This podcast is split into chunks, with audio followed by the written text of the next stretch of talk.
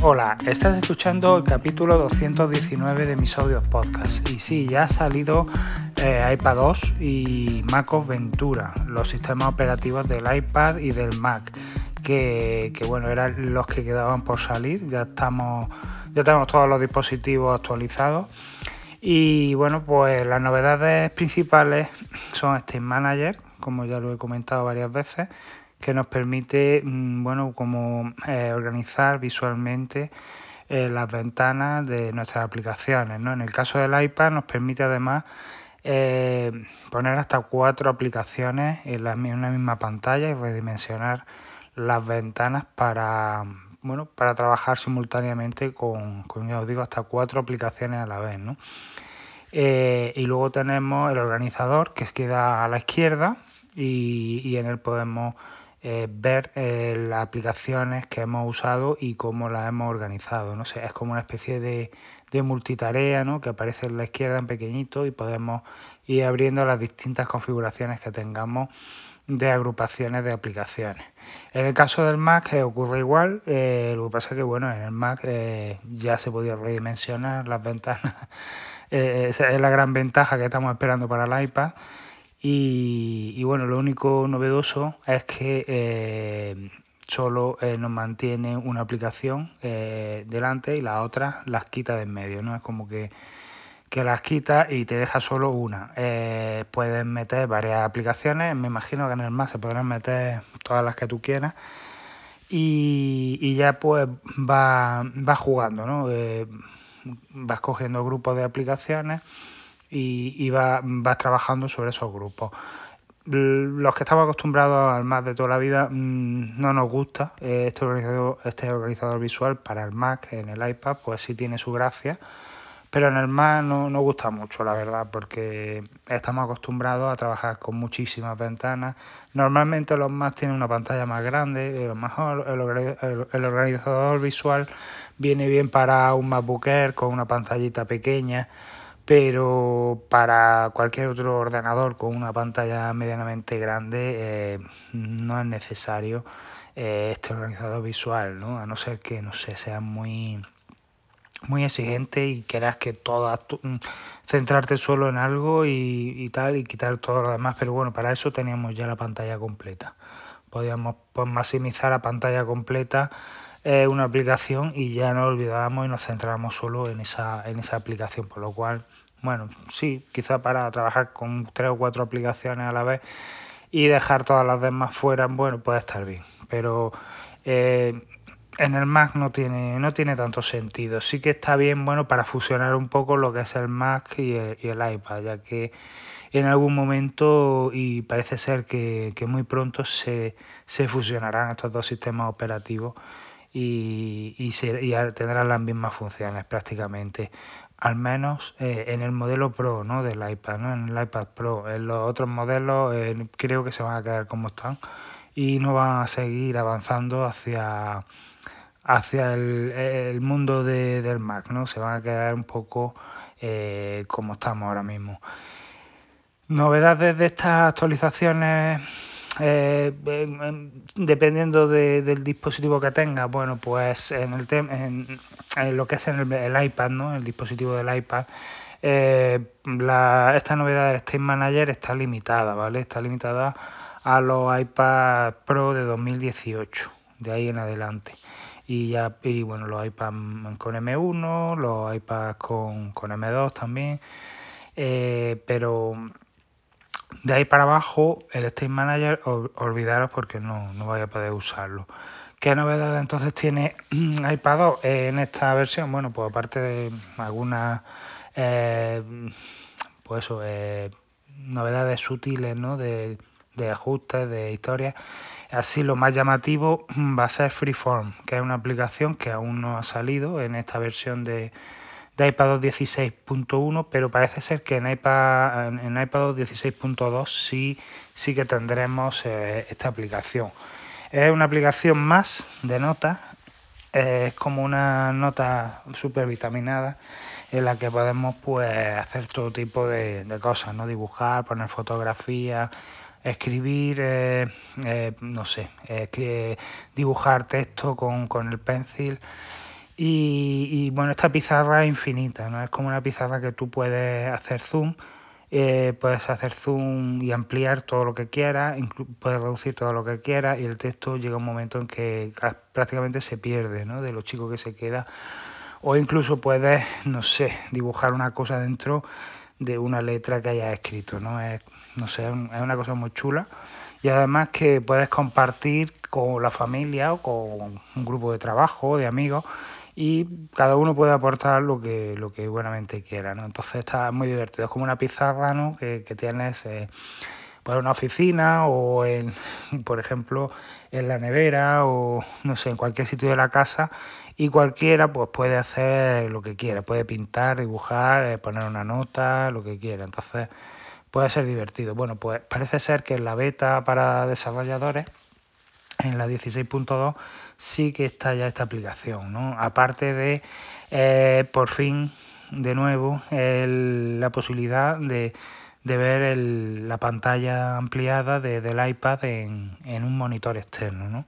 que esta característica la había quitado Apple, eh, no sé si fue la segunda o la tercera beta, porque no iba bien, iba iba con una especie de lag, eh, no, no, iba fino. Parece como que le costaba, no, no rendía suficiente el iPad. Entonces eh, la quitaron y, parece ser que vuelve, ¿no? Así que tan pronto como para finales de este año, ya digo, quizás noviembre, finales de noviembre, diciembre, tengamos esta actualización y ya podamos disfrutar eh, oficialmente de estas características.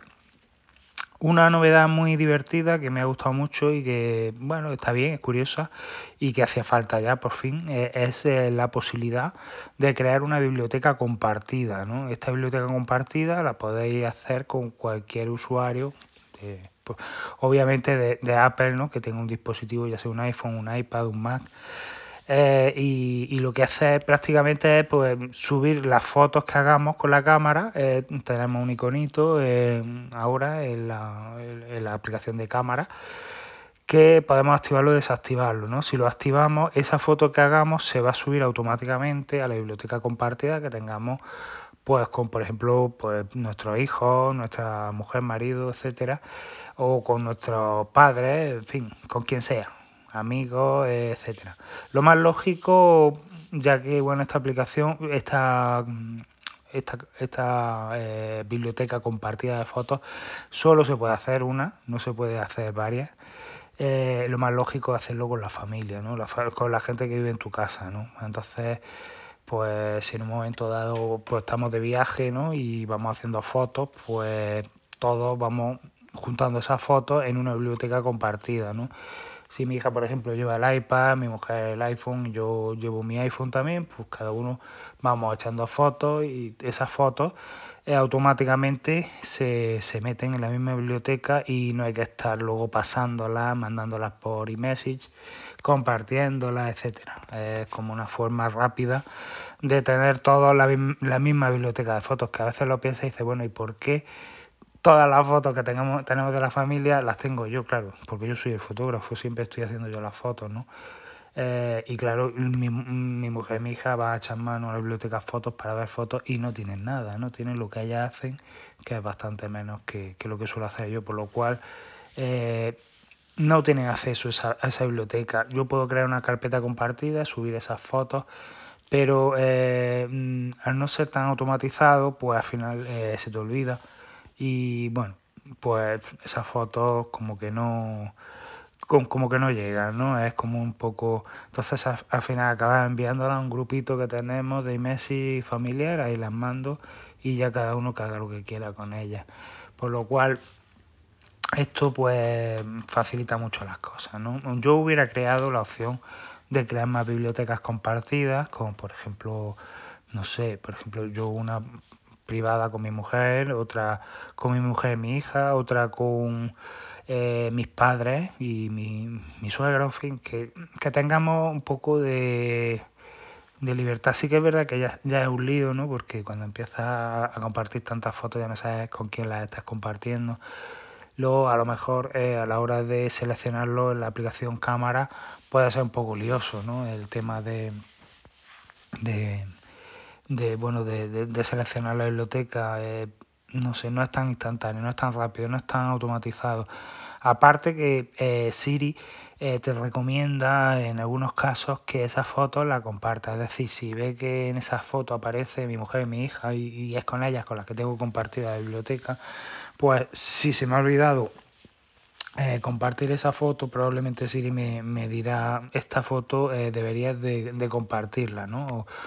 Y, y, me dé esa opción, ¿no?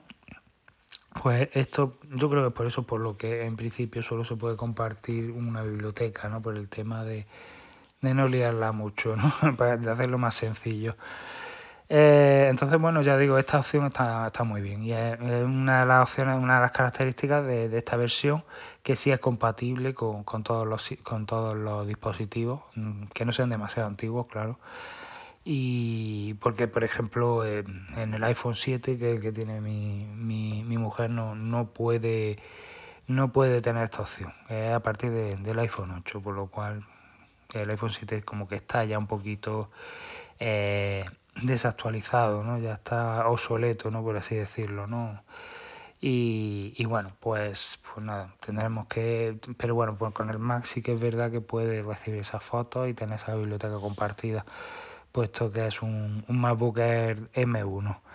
Eh, otra cosa que estuve probando que me ha llamado mucho la atención, no es la novedad de, este último sistema, pero, pero bueno, que, que la verdad que, que al final eh, han conseguido que funcione muy bien, y es el control universal. Eh, estuve probándolo con el Mac Mini, con, con el MacBook Air y, y, con mi iPad y se mueve de, a la misma maravilla, ¿no? Se, es increíble lo rápido que va, lo instantáneo que es, no lleva lag, eh, puedes pasar un archivo de un dispositivo a otro y del otro al otro.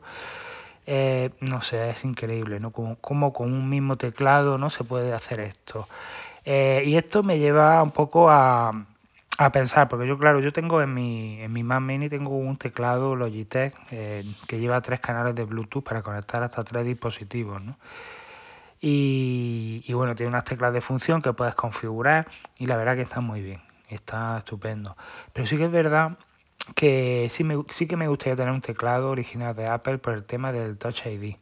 Eh, me gusta mucho, eh, bueno, pues desbloquear el, lo que es el ordenador con el Touch ID y poder encriptar eh, el sistema, ¿no? Porque yo actualmente no, no, lo, puedo, no lo puedo encriptar porque eh, con este teclado Bluetooth eh, pierde la conexión. Y hasta que no inicio sesión no puedo no puedo controlar el, lo que es el Mac con el con el teclado por lo cual necesitaría un, cable una conexión por cable con el Mac para poder desbloquear el, el, sistema entonces eh, me gustaría tenerlo por eso, ¿no? Sí que es verdad que actualmente puedo desbloquear el Mac con el Apple Watch, ¿no? Si lo llevo puesto, automáticamente detecta que lo llevo puesto y me desbloquea el, el Mac al instante, ¿no? Si no quiero eh, desbloquearlo, ¿no? Y imaginaros que yo estoy en la misma habitación, mi mujer inicia, eh, va a iniciar sesión con su usuario y de repente se desbloquea el Mac, que, que ya me ha pasado, porque yo estoy cerca y estoy con el Apple Watch pues bueno, tiene un botoncito, mm, bueno, lo primero que hace es, vibrarte, te suena también, si tienes activado el sonido en el Apple Watch, y, lo, y lo primero, la primera opción que te ofrece es volver a bloquearlo, ¿no? Por si no era lo que querías hacer. Entonces directamente pulsa sobre la pantalla y vuelve a bloquear el Mac y ya puede ya iniciar sesión con su usuario. Entonces, bueno, pues mm, con esta opción la verdad que está bien. Digo lo del cambiar el teclado porque yo principalmente me compré este teclado de los Logitech por, el, por los tres canales de, de, Bluetooth que tiene, que son magníficos, ya os digo, para conectar varios dispositivos. Pero mm, gracias al control universal ya esta opción no me hace falta porque, bueno, todos mis dispositivos son de, Mac, de Apple. Si no fueran de Apple, bueno, pues ya sería otra historia, ¿no? Pero como todo lo que tengo es de Apple, eh, con el control universal puedo controlarlo todo, puedo controlar el, portátil, puedo controlar el Mac Mini, puedo controlar el, iPad, entonces mm, no tiene sentido ya tener como tres canales de, Bluetooth. Eh, entonces, mi mujer le pasa igual, mi mujer tiene su usuario de, en el Mac Mini, tiene su usuario en el MacBook Air y, puede controlar los dos dispositivos con el teclado sin necesidad de cambiar el canal de Bluetooth.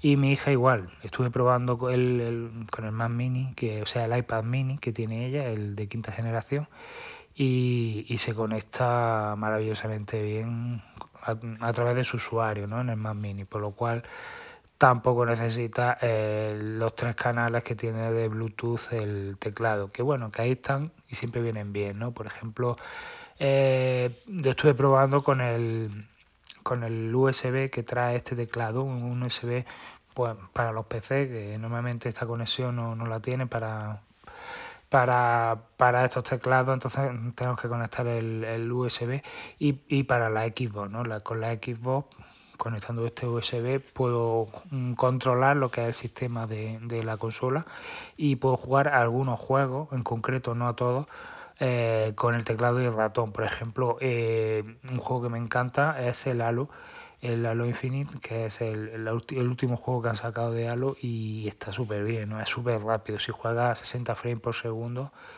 eh, con el teclado y, el ratón es, gamer total. O sea, es como si estuviéramos delante de un PC. Convierte lo que es una Xbox en un, PC rápidamente. Y ojalá, ojalá todos los juegos trajera esta funcionalidad con teclado, pero yo no sé por qué les cuesta, les cuesta tanto a los desarrolladores eh, hacer versión de teclado, de, versión de del control de los videojuegos con el teclado. A mí me encantaría jugar a cualquier juego de la Xbox con teclado, a cualquier juego de Apple Arcade con teclado. Eh, a cualquier juego de, del Mac, de incluso de, de, los que tenemos el App Store con teclado. Eh, no sé por qué, eh, lo están haciendo todo compatible con los mandos y, estamos perdiendo muchísimo. Eh, el, hecho de poder controlar un juego con teclado y con, y con un traspado, con un ratón, no sé, le da una nueva dimensión al juego y, no sé, debería de, de, haber esa opción en todos, debería ser obligatorio. De hecho, bueno, ya os conté que, que Minecraft eh, ha sacado la, compatibilidad con el teclado para el iPad y es una auténtica gozada jugar al Minecraft directamente con, con el teclado del iPad, ¿no? en concreto con el Magic eh, Keyboard de, compatible con el iPad Pro y, y, el iPad Air. Y bueno, otra cosa que os quería comentar es eh, la subida de precios generalizada que está habiendo en Apple eh, Apple One eh, ayer subió sus precios. Bueno, Apple One y todo, Apple Music, eh, Apple TV creo que también ha subido, en fin, todo, todos los servicios de Apple han subido un poquito, ¿no? unos 2 euros. Apple One en concreto, el Premium, que, que, costaba antes 28 euros, ahora vale 32, o sea que es una barbaridad, ¿no? Apple, la subida de precios tan inmensa que está haciendo. no sé si, bueno, Apple, Apple lo que son los servicios de Apple sí que se están, sí que están subiendo en Estados Unidos, ¿eh? pero lo que son los dispositivos no han subido en Estados Unidos. Y el otro día, bueno, escuchando en, en, un podcast eh, en, en, actualidad iPhone, eh, estuve, estuve, escuchando que según habían oído a ellos por ahí, se, este, esta subida de precios de los dispositivos es por, por no subirlos en Estados Unidos. Es decir, en vez de hacer una subida generalizada en el mundo entero de, los dispositivos de Apple, solo lo han subido en Europa eh, y bueno, ya no sé si en algunos otros países y, y, en Estados Unidos no. Entonces lo que han hecho es, en vez de subir un poquito en todo el mundo, han subido un montón los precios en Europa y en Estados, en Estados Unidos lo han mantenido, ¿no? Como para compensar ese mercado en Estados Unidos. Es decir, eh, eh, una persona que compre un dispositivo en Estados Unidos no va a notar ninguna subida de precios en ningún dispositivo. En cambio, en Europa va, a notar una subida descomunal, ¿no? Y ha sido, pues, por lo que dicen, eh, un poco para compensar ¿no? esa no subida en Estados Unidos. Yo lo veo una barbaridad. Eh, yo creo que el mercado europeo es importante, el estadounidense es el más importante, por supuesto, pero pero en, Europa, no sé, eh, yo creo que el segundo mercado después de Estados Unidos y deberían también un poco de cuidarlo, ¿no? Eh, sobre todo deberían de tener cuidado con la estrategia de mercado, porque creo que esta vez han pinchado y no creo que salgan mal parados, pero, pero como sigan así, eh, va a acabar mal. lo que no puede ser es que saquen un nuevo iPad, un iPad básico, eh, que es el nuevo iPad de 10. Eh, y que bueno, sí, tenga un nuevo diseño muy parecido al del iPad Air.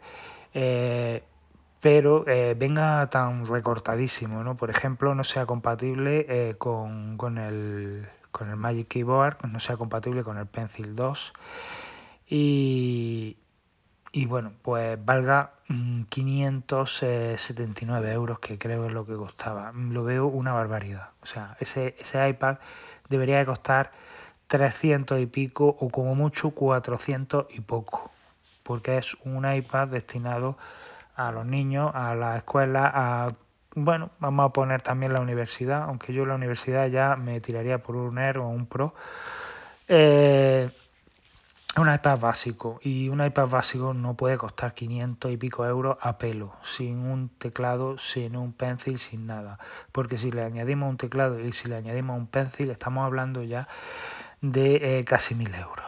Eh, y 1000 euros un iPad para niños, para escuela, es una auténtica burrada.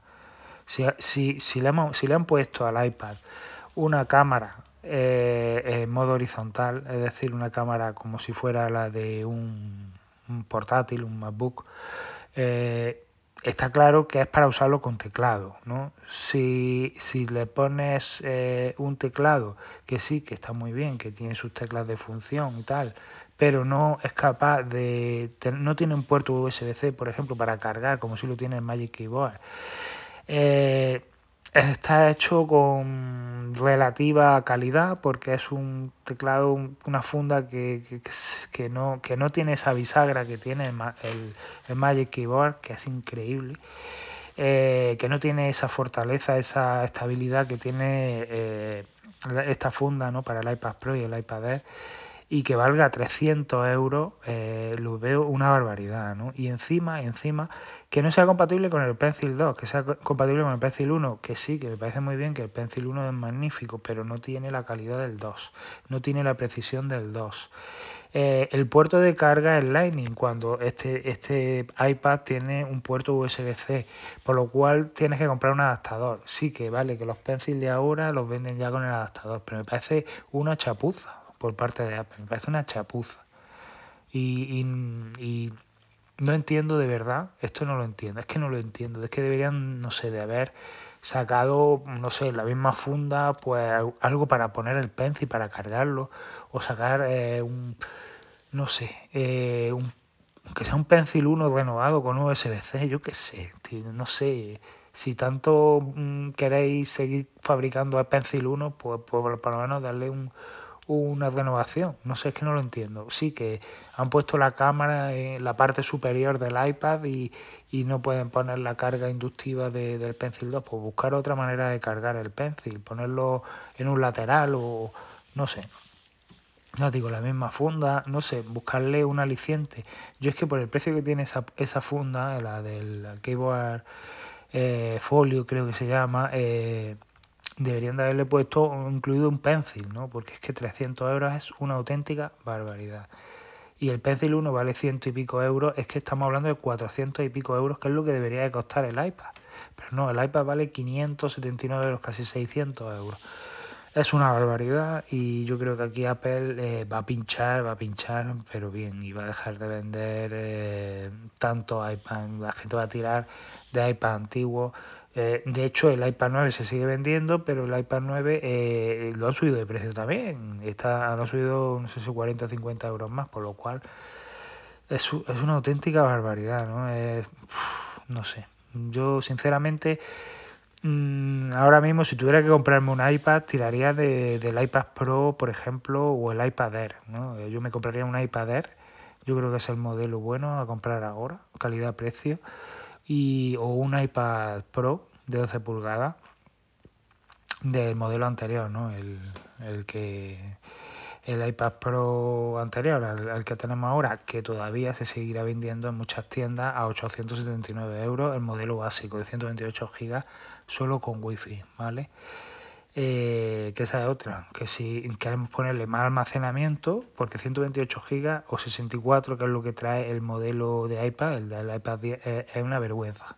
O sea, seguir vendiendo un iPad con 64 GB de básico a 579 euros me parece, vamos, de, de jugado de guardia, de, en fin, debería de tener pena de cárcel lo que está haciendo Apple, porque no, no me parece normal Y sí, que puede, esto puede ser temporal, que quizá el año que viene, si todo se arregla y todo sale bien, como dicen, pues no sé, eh, vuelva a, ponerse los precios donde estaban, no lo sé, pero yo me parece a mí que los precios una vez que suben, ahí se quedan.